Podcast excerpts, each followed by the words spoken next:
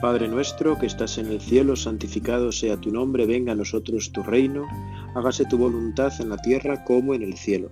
Danos hoy nuestro pan de cada día, perdona nuestras ofensas, como también nosotros perdonamos a los que nos ofenden. No nos dejes caer a tentación y líbranos del mal. Amén. Qué bien, Señor, estar este rato contigo. Qué suerte tenemos de podernos encontrar contigo cada día qué maravilla, ¿verdad? Te das cuenta, porque no es que sea, bueno, que haya que hacer cosas muy raras, muy difíciles, muy complicadas para estar con el Señor, para gastar, o mejor decir, ¿verdad?, para invertir unos minutos con el Señor. No, sino que podríamos decir que Jesucristo es el vecino de la puerta de al lado, más aún. Es más íntimo a nosotros que nosotros mismos, en palabras, ¿verdad?, de San Agustín. Y por eso, pues es un momento importante para nuestra vida, para nosotros, poder aprovechar la oportunidad cada día de estar contigo, Señor. Qué suerte. A veces podemos caer en el peligro, quizá la tentación, se podría decir, de pensar, bueno, ya tengo que hacer otra vez la oración. Qué pereza, qué rollo claro, la vida vista como una perenne obligación, como una perpetua eh, cuestión a cumplir, es una pesadez, ¿no?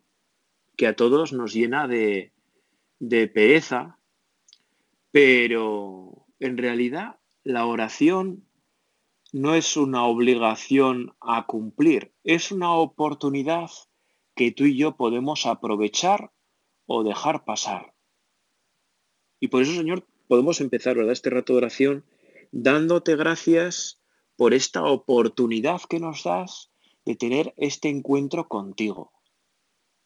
Yo estoy convencido que la fe nace de un profundo agradecimiento, porque el que es agradecido se da cuenta de por dónde va su vida, de su debilidad, de su pequeñez, de su miseria, y de lo grande que es Dios que se nos acerca una y otra vez, una y otra vez, sin cansarse nunca de nosotros. El Papa Francisco decía hace un tiempo, eh, Dios no se cansa nunca de perdonarnos. Somos nosotros los que nos cansamos de pedirle perdón. Bueno, pues en el mismo sentido, ¿verdad? Parafraseando al Papa, podríamos decir, Dios nunca se cansa de estar con nosotros. Somos nosotros los que con frecuencia nos cansamos de estar con Él, de estar con Él. Bueno, pues hoy, Señor, te queremos dar gracias por este rato de poder estar contigo, de estos minutos que tenemos en adelante, de aprovechar para, bueno, ponernos en tu presencia, darte gracias, ¿verdad? Hoy puedes pensar, bueno, yo, Señor, te quiero dar gracias por y bueno, pues empezando lo más básico, pues porque estoy haciendo este rato oración, porque estoy vivo, porque tengo fe, porque soy cristiano, porque soy hijo, hija de Dios. Te doy gracias, Señor, por saberte descubrir en la oración, porque me pongo en tu presencia y sé que estás ahí tú conmigo, que me ves, que me oyes. Te das grande que te das cuenta, perdón, hoy oh, Dios mío, todo al revés, ya me conoces. ¿Te das cuenta de lo grande que es el Señor? Podemos decirle, ¿verdad?, en este rato de oración, Señor, mi Dios mío, creo firmemente que estás aquí. Creo firmemente que estás aquí. Que siempre estás conmigo.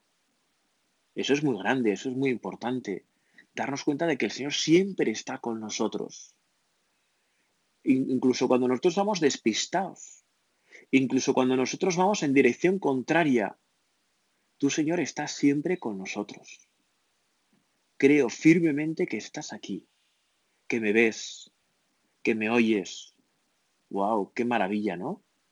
Saber que el Señor está siempre mirándonos, pero no con unos ojos de fiscal para ver dónde metemos la pata y acusarnos, no, no, no, con unos ojos de Padre amoroso. Creo que estás aquí, que me ves. ¿Verdad? Como cuando nace una criatura en una familia, y toda la familia tiene los ojos puestos en esa nueva criatura. Que si llora, que si sonríe, que si se duerme, que si lo que sea, ¿no? Que si patalea, que si va gateando, que si va creciendo. Y toda la familia los ojos puestos en el hijo que acaba de nacer. Pues así estás tú con nosotros, con ese cariño de eterno Padre que nos mira a nosotros, que nos oyes, que quiere, Señor, que te abramos nuestro corazón. Wow, es que a mí la verdad es que me impresiona tantísimo, ¿verdad? Está tan hermoso rezar con asombro, ¿verdad? Dejarnos asombrar por lo más sencillo, por lo más común. Saber que Dios nos oye. Saber que Dios está ahí a nuestro lado para oírnos. Para oírnos que le interesa lo que le decimos. ¿Te das cuenta de lo grande que es eso? Porque podríamos pensar, bueno, yo para Dios soy tan poco importante que qué más le dará lo que yo piense, lo que yo diga. Pues no, pues no es así. Al Señor le importa lo que tú dices, lo que tú piensas, cómo te expresas, el cariño de tus palabras, tus enfados, tus tristezas, tus alegrías. Señor, yo te importo.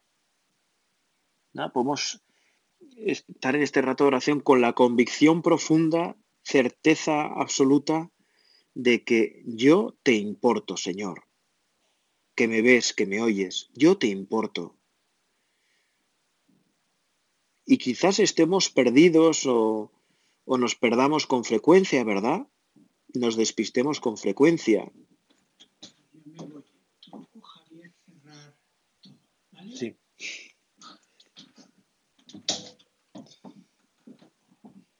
Yo te importo.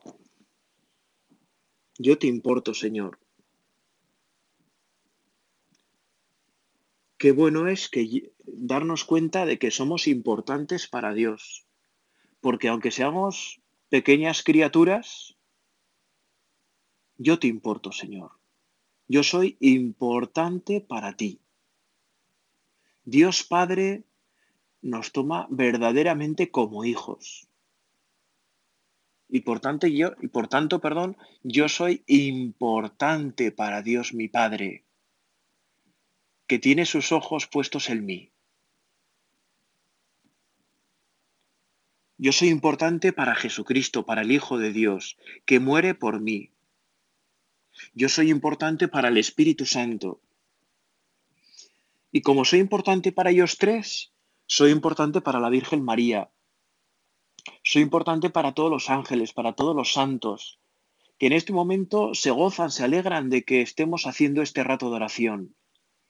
Desde el cielo nos miran con cariño, con cariño, con alegría. Qué bien, qué maravilla, qué maravilla se me ocurría hacer este rato de oración con un texto del Evangelio según San Mateo, que podemos encontrar en el capítulo 14. Tras la multiplicación de los panes y los peces, ¿verdad? Que escuchábamos hace poco el misa. Después de que la gente se hubo saciado, Jesús apremió a sus discípulos a que subieran a la barca y se le adelantaran a la otra orilla, mientras él despedía a la gente y después de despedir a la gente subió al monte a solas para orar. Llegada la noche estaba allí solo. Mientras tanto, la barca iba ya muy lejos de tierra, sacudida por las olas, porque el viento era contrario. A la cuarta vela de la noche se les acercó Jesús andando sobre el mar. Los discípulos, viéndole andar sobre el agua, se asustaron y gritaron de miedo, diciendo que era un fantasma. Jesús les dijo enseguida, Ánimo, soy yo, no tengáis miedo. Pedro le contestó, Señor, si eres tú, manda mira a ti sobre el agua. Él le dijo, ven. Pedro bajó de la barca y echó a andar sobre el agua acercándose a Jesús. Pero al sentir la fuerza del viento le entró miedo, empezó a hundirse y gritó, Señor, sálvame. Enseguida Jesús extendió la mano, lo agarró y le dijo, Hombre de poca fe, ¿por qué has dudado? En cuanto subieron a la barca, amainó el viento. Los de la barca se postraron ante él diciendo, realmente eres hijo de Dios. Qué maravilla de Evangelio, ¿verdad? Para este rato de oración contigo. Ojalá que tú y yo al final de este rato podamos, ¿verdad? Como aquellos apóstoles en la barca, terminar con esa alegría. Realmente eres hijo de Dios. Que te lo podamos decir, Señor, a lo largo de este rato de oración. Realmente eres hijo de Dios. Realmente eres hijo de Dios por cómo actúas, por cómo hablas, por cómo dices, por cómo nos tratas, realmente eres hijo de Dios. Bueno, como digo, ¿verdad? El episodio anterior es la multiplicación de los panes y los peces. Por lo tanto, nos podemos imaginar rápidamente cómo sería la actitud de los apóstoles que habían visto que de cinco panes y dos peces Jesucristo había alimentado a la multitud. Estarían yo al menos estaría, ¿verdad?, en un silencio profundo, absolutamente asombrado, absorto en pensamientos, ¿no? Porque dices, bueno, bueno, ¿cómo ha podido suceder esto? ¿Cómo puede ser que de cinco panes y dos peces que nos dio aquel muchacho, Jesucristo haya alimentado a través de nuestras manos a más de cinco mil hombres? esto realmente estamos ante alguien distinto. Seguimos a un maestro distinto. Esto es realmente impresionante. Bueno, y así nos encontramos, ¿verdad? Los apóstoles en aquella barca, en mitad del lago, en un lago que está, como dice el Evangelio, sacudido por las olas, porque el viento es contrario. Y quizá tú y yo nos podamos encontrar en una situación ahora parecida, ¿no? Que el Señor nos ha mandado ir a la otra orilla en barquichuela, en la barca, que estamos sacudidos por las olas, con el viento tantas veces contrario. Y es verdad que en la sociedad en la que estamos, en la cultura en la que nos encontramos, la iglesia, que bien puede ser esa barca, pues está sacudida por muchas olas. Tanto a nivel, si quieres así, más institucional, como también todos a nivel personal, ¿no? Estamos sacudidos por muchas olas. Y la barca cruje, y es bueno que cruja, ¿verdad? Porque si no se rompería. Pero el crujir de la barca, pues a veces nos da miedo, ¿no? El no ver una seguridad absoluta, ¿no? Que esto no es un gran transatlántico, sino una barca, bueno, pues en la cual eh, siempre es grande y pequeña a la vez, ¿verdad? Como el grano de mostaza, esa semilla que es pequeñita y a la vez con un gran potencial dentro. Bueno, pues eso es la iglesia, ¿verdad? Con el viento tantas veces contrario. No siempre lo tenemos todo a favor, muchas veces tenemos cantidad de cosas en contra, que nos ponen la vida difícil, que nos ponen la vida complicada. Tú bien sabes, ¿verdad?, qué olas tienes, qué te sacude la vida y qué es lo que tienes en contra. ¿Cuáles, son tus vientos en contra? pues podrán ser a veces, Pues la pereza, la lujuria, el orgullo, la soberbia, las burlas de los demás, eh, bueno, que no te tratan con respeto que uno cree que se puede merecer, que de repente tu vida cambia absolutamente, ¿no? Por un imprevisto, por algo con lo que no contabas, bueno, así estamos todos un poco en la barca, con olas que sacuden la barca y viento en contra. Y a veces, pues igual, en estos tiempos en los que estamos tan raros, ¿verdad? Todos con mascarilla, todos con pandemia,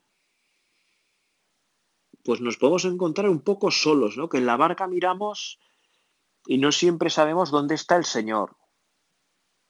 No siempre vemos su presencia clara, cercana. ¿No? Y el Señor como en el Evangelio que acabo de leer, se acerca a nosotros tantas veces, ¿verdad? Y se acerca caminándose las aguas, ¿no? Porque a él no le afectan, porque a él las olas en contra, las sacudidas, el viento contrario, no le afectan como a nosotros. A ti no te afectan, Señor. Tú ya has muerto, ya has resucitado, estás en el cielo. ¿No? Y por tanto caminas por encima de todo. Y te acercas a nosotros por encima de todo. Y a veces, pues nosotros no te sabemos reconocer. Te confundimos con fantasmas del pasado, ¿no? Como en el cuento aquel de del inglés, ¿cómo se llama? De los cuentos de Navidad de Dickens, ¿no? Pues nos parece ver fantasmas del pasado, que nos prometen mucho, pero que nunca nos alcanzan lo que queremos, ¿no? Y entonces tú, Señor, te acercas y traes para nosotros, como siempre, una palabra de aliento, de ánimo. Ánimo, soy yo, no tengáis miedo. Ánimo, soy yo, no tengáis miedo. ¿Te das cuenta? Jesús se nos acerca, tu Señor vienes a nosotros siempre dándonos ánimo, no tengáis miedo. Imposible no acordarse, ¿verdad?, de San Juan Pablo II que tantas veces nos repetía estas palabras no tengáis miedo. Él que probablemente había pasado tanto miedo a lo largo de su vida, en tanta guerra, en tanto sistema, que si los nazis, que si los comunistas, tanta incertidumbre, tanta inseguridad, no tengáis miedo. Jesucristo viene por encima de cualquier sistema político, de cualquier circunstancia en nuestra vida, por muchas olas que den sacudidas, por mucho viento en contra, Jesús se nos acerca. No tengáis miedo. Ánimo, soy yo. Ánimo, soy yo. No tengáis miedo. Y qué hermoso es cuando tú y yo nos encontramos con el Señor. Cuando le dejamos realmente que nos hable al corazón. Que esas palabras a través de nuestros oídos calen en nuestra cabeza y dejen pozo en el corazón y nos veamos animados no porque seamos más guapos, porque seamos más listos, porque tengamos más suerte. No, no, no, no, porque el Señor se acerca a nosotros. Porque tú, Señor, vienes a nosotros. Y ocurre algo insólito, ¿verdad? En este Evangelio que a mí siempre me parece que está cargado de esa fina ironía que tantas veces nos muestra el Evangelio. Pedro que le dice, Señor, si eres tú, mándame mira a ti sobre el agua. Que yo que soy ciertamente impulsivo como Pedro, y quizás tú que me estés escuchando también, ¿verdad? Yo pienso siempre que Pedro dirá, pero qué he dicho, ¿no? Pero qué he dicho, ¿por qué no te estarás callado? Pero Pedro le contesta, si eres tú, mándame mira a ti sobre el agua. Se ha visto tan emocionado por Cristo que viene a su encuentro, en medio de esa tormenta, de esos vientos contrarios, ¿verdad? Que, Señor, si eres tú, manda a mí sobre ti. ¿Y cómo sería la mirada de Jesús, verdad? Que con una sola palabra, llena de cariño, llena de fuerza, le convence. Ven. Tres letras, ¿eh? Ven. Y para asombro de todos, Pedro sale de la barca. Porque verdad que Jesús camine sobre las aguas. Le hemos visto hacer tantos milagros tan maravillosos que, bueno, pues solo faltaba esto, ¿no? Por hablar así, con todo el cariño y todo el respeto, ¿verdad? Pues a mí, ¿qué quieres que te diga? Que Jesús camine sobre las aguas no me llama tanto la atención, porque al fin y al cabo Jesús es verdadero Dios y verdadero hombre, y aquel que es capaz de calmar la tempestad es capaz también de caminar sobre ella. Pero que Pedro, en el cual tú y yo tantas veces nos podemos ver identificados, que conocemos tantos defectos, tantos pecados, que Pedro camine sobre las aguas, fuera capaz de andar sobre ellas, es realmente impresionante. Pedro bajó de la barca y echó a andar sobre el agua acercándose a Jesús. ¿Qué es lo que hace que Pedro pueda caminar sobre las aguas? En realidad es muy sencillo, ¿verdad? Dos o tres cosas. Lo primero, que se ha dejado emocionar por Jesucristo. Que Jesús ha tocado su corazón y Pedro se ha dejado tocar. Lo segundo, que le ha echado fe, ¿no? Si eres tú, manda a a ti sobre el agua. Vaya respuesta llena de fe. Y lo tercero, coraje, ¿no? Porque esa fe no se queda solo en bonitas palabras, sino que está acompañada de las obras. Es una fe, podríamos decir así, operativa, una fe efectiva, que es la que tú quieres, Señor, para cada uno de nosotros. Una fe que mueve nuestra vida. Si eres tú, manda a mí a ti sobre el agua. Y Pedro bajó de la barca. Bueno, es buen momento, ¿verdad? En este rato de oración para pedirte, Señor, que nos des de esa fe, esa fe operativa, esa fe efectiva, que nos hace salir de nuestras seguridades. al fin y al cabo, la barca, ¿qué es? La barca es nuestras seguridades humanas, ¿no? Tantas veces sacudidas por las olas con vientos en contra. Bueno, nuestras seguridades. Y a veces el Señor nos pide, ¿verdad, Señor? Que dejemos nuestras seguridades de lado que, nos fiemos solo de ti. Que nos fiemos solo de ti. Y esto ocurre tantas veces en la vida, no solo en momentos así como muy espectaculares, muy maravillosos, muy únicos, ¿no? No, muchas veces en la vida cotidiana, ¿no? Tomar decisiones cotidianas, ¿desde dónde las tomamos? ¿Desde la fe o desde o desde solo miras humanas, ¿no? Podríamos decir de tejas para arriba o de tejas para abajo. Bueno, pues no, pues te podemos, queremos pedirte, Señor, danos esa fe llena de coraje, esa fe que mueva nuestra vida, esa fe que mueva nuestra vida, que nos permita caminar junto a ti, Señor, sobre las aguas, sobre las tormentas, aunque el viento sea en contra. Yo, Señor, quiero tener esa fe, ese coraje, esa valentía que se fija en tu palabra antes que en todo lo demás.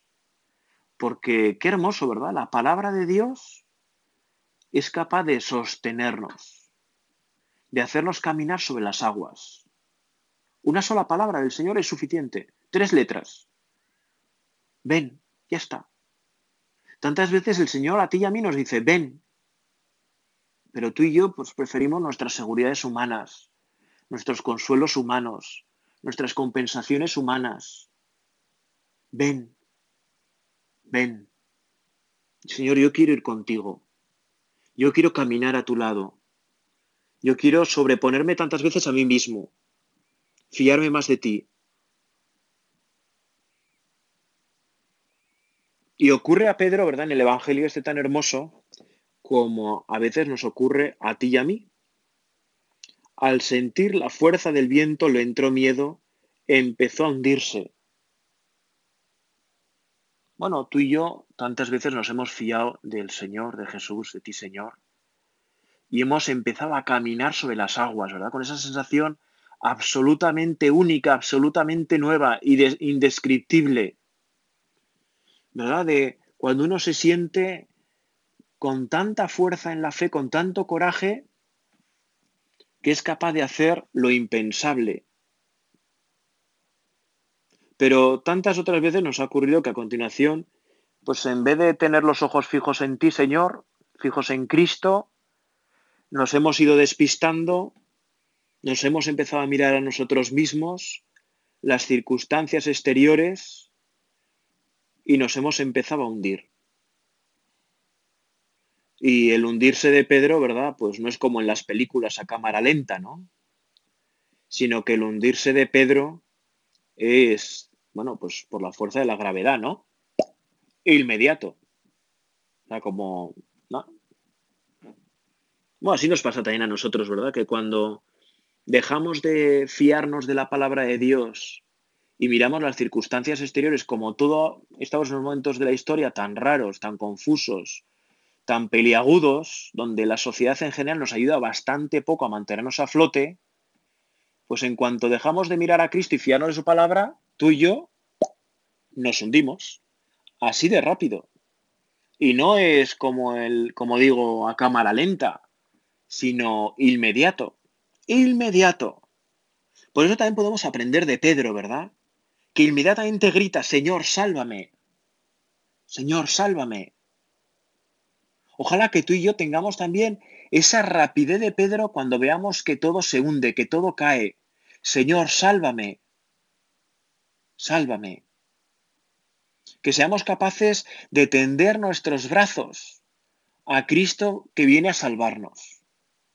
Y esto se traduce en cosas muy concretas, ¿eh? no es nada así eh, abstracto, ¿verdad? Se traduce en confesarnos rápido. Cuando nos hundamos en el pecado, confesarnos rápido, no dejar pasar más de un día o dos, ¿verdad? O lo imprescindible, vamos, que encontramos un cura y que lo busquemos, ¿no? Cuando nos hundamos en el pecado, cuando nos hundimos en las tentaciones, pues acudir más a la misa, al sacramento de la Eucaristía, a la oración. Cuando nos hundamos en el egoísmo, acudir a las obras de misericordia, al hacer las cosas por los demás. Cuando nos hundamos en la pereza, pues al hacer cosas por los demás, o trabajar, ¿verdad? acudiendo al Señor, no por nosotros mismos, no por nuestras, fuerzas, no por nuestras propias fuerzas, ¿verdad? Porque cuando uno se está ahogando, lo que tiene que hacer es dejarse salvar. ¿No eso es llamativo como los que van a rescatar, ahora no, en verano, al menos en estas latitudes, cuando una persona se está ahogando en el mar o en la piscina o en el río, ¿verdad? Y va el socorrista, lo primero que dice el socorrista es, no hagas nada, porque si la persona empieza a patalear, puede ahogar a los dos.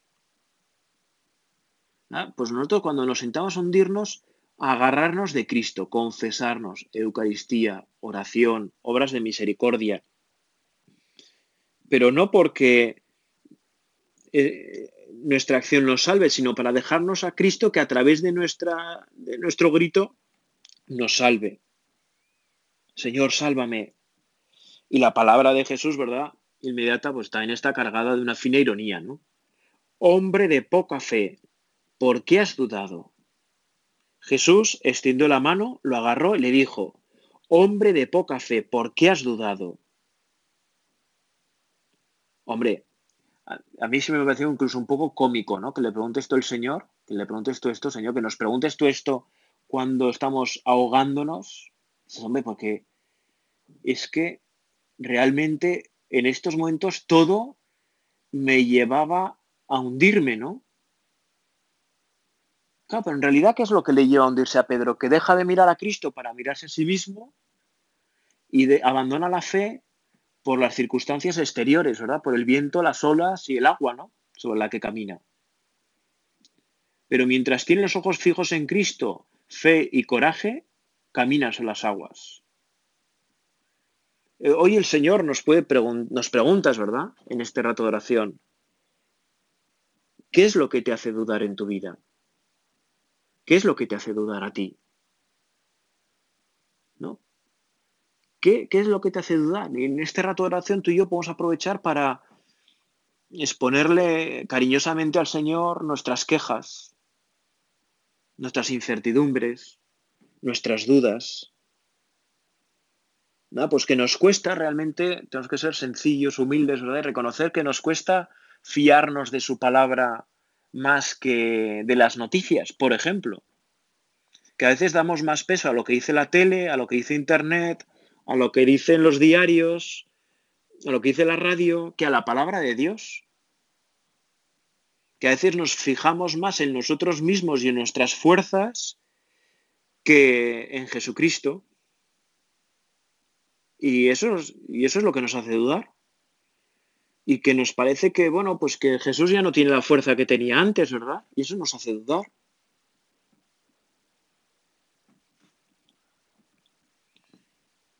Hombre de poca fe, ¿por qué has dudado? Señor, perdónanos por nuestras dudas.